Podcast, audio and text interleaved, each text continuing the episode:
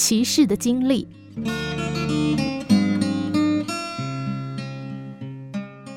美国赌城的一个周末，一位老太太玩老虎机，赢了一桶二十五美分的硬币。她决定休息一下，便和丈夫一起到酒店的餐厅吃晚餐。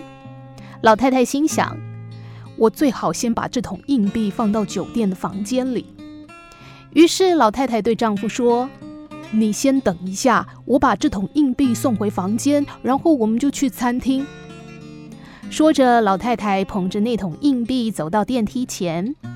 她正要进电梯的时候，发现里面已经站着两个人，两个黑人，其中一个身材魁梧、高大的有点吓人。老太太吓呆了，她的第一个反应是：这两个黑人可能会抢劫我。但是转而又想，不要心存偏见。这两个黑人看起来都颇有绅士风度，但是一种莫名的恐惧感让他不知道是不是该走进电梯。老太太呆呆地站在那里，犹豫不决，望着那两个黑人，既紧张又害怕。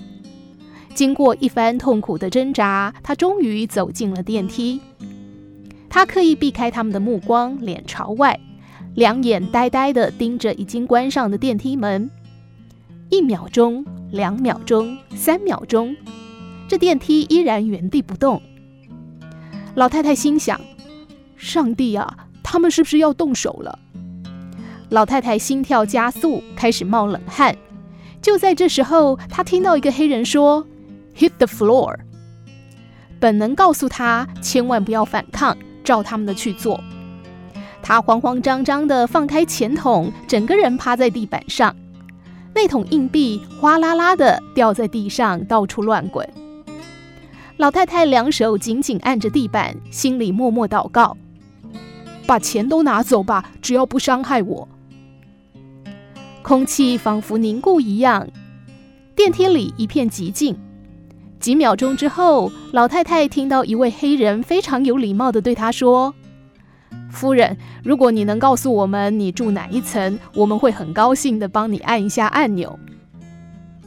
那位黑人解释说：“当我跟朋友说 ‘hit the floor’ 的时候，我指的是按一下你要去的楼层按钮，而不是让您趴到地上啊，夫人。”在英语当中，“hit the floor” 有两个意思，一个是趴到地上，另外一个是按电梯的楼层按钮。两位黑人相互看了一下，极力控制自己，千万不要笑出来。